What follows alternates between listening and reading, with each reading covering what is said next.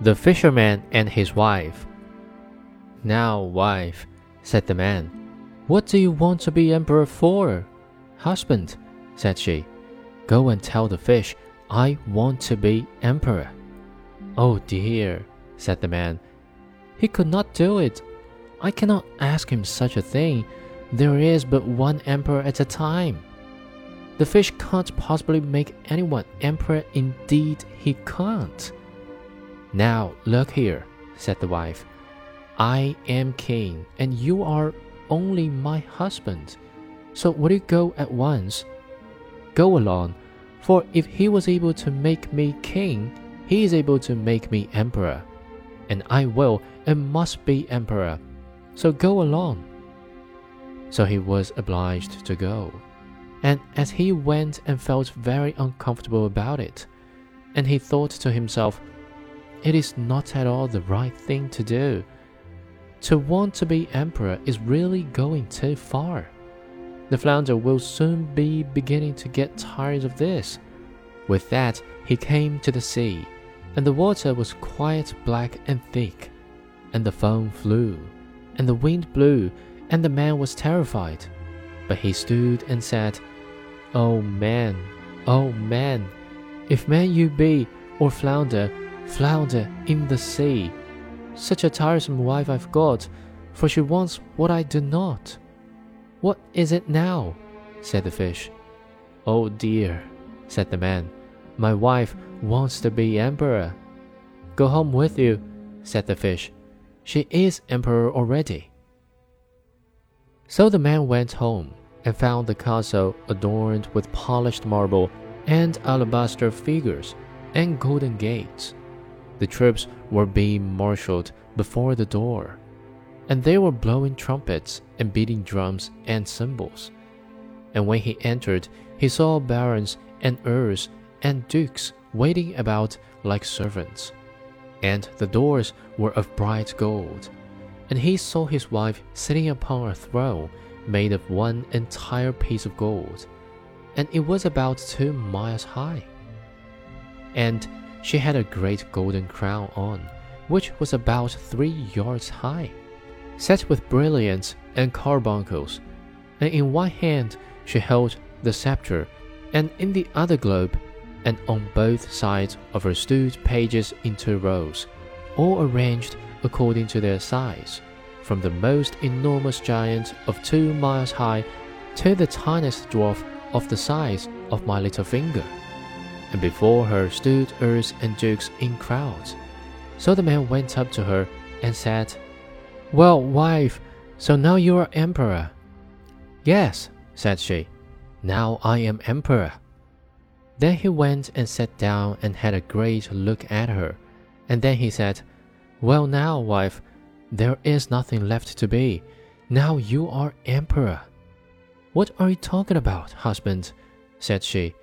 I am emperor, and next I want to be pope. So go and tell the fish so. Oh dear, said the man, what is it that you don't want? You can never become pope. There is but one pope in Christendom, and the fish can't possibly do it. Husband, said she, no more words about it. I must and will be pope. So go along to the fish. Now, wife, said the man, how can I ask him such a thing? It is too bad. It is asking a little too much. And besides, he could not do it. What rubbish, said the wife. If he could make me emperor, he can make me pope. Go along and ask him. I am emperor, and you are only my husband, so go you must. So he went, feeling very frightened and he shivered and shook, and his knees trembled.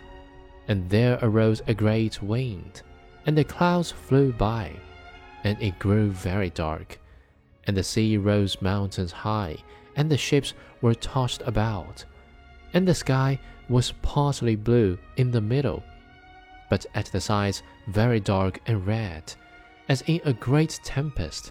And he felt very desponding, and stood trembling and said, Oh man, oh man, if man you be, or flounder, flounder in the sea. Such a tiresome wife I've got, for she wants what I do not. Well, what now? said the fish. Oh dear, said the man, she wants to be Pope. Go home with you. She is Pope already, said the fish. So he went home, and he found himself before a great church, with palaces all round. He had to make his way through a crowd of people, and when he got inside, he found the place lighted up with thousands and thousands of lights, and his wife was clothed in a golden garment, and sat upon a very high throne, and had three golden crowns on, all in the greatest priestly pomp.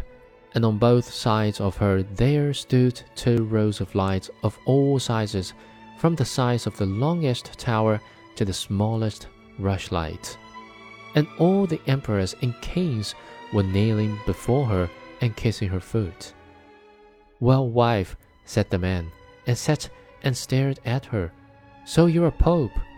Yes, said she. Now I am pope.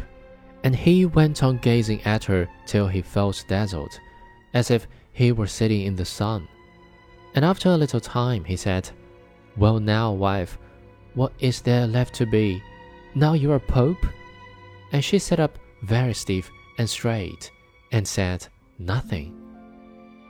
And he said again, Well, wife, I hope you are contented at last with being Pope. You can be nothing more. We will see about that, said the wife. With that, they both went to bed. But she was as far as ever from being contented, and she could not get to sleep for thinking of what she should like to be next. The husband, however, slept as fast as a top after his busy day. But the wife tossed and turned from side to side the whole night through, thinking all the while what she could be next, but nothing would occur to her. And when she saw the red dawn, she slipped off the bed and sat before the window to see the sun rise. And as it came up, she said, Ah, I have it. What if I should make the sun and moon to rise husband? She cried, and stuck her elbow in his ribs. Wake up and go to your fish, and tell him I want power over the sun and moon.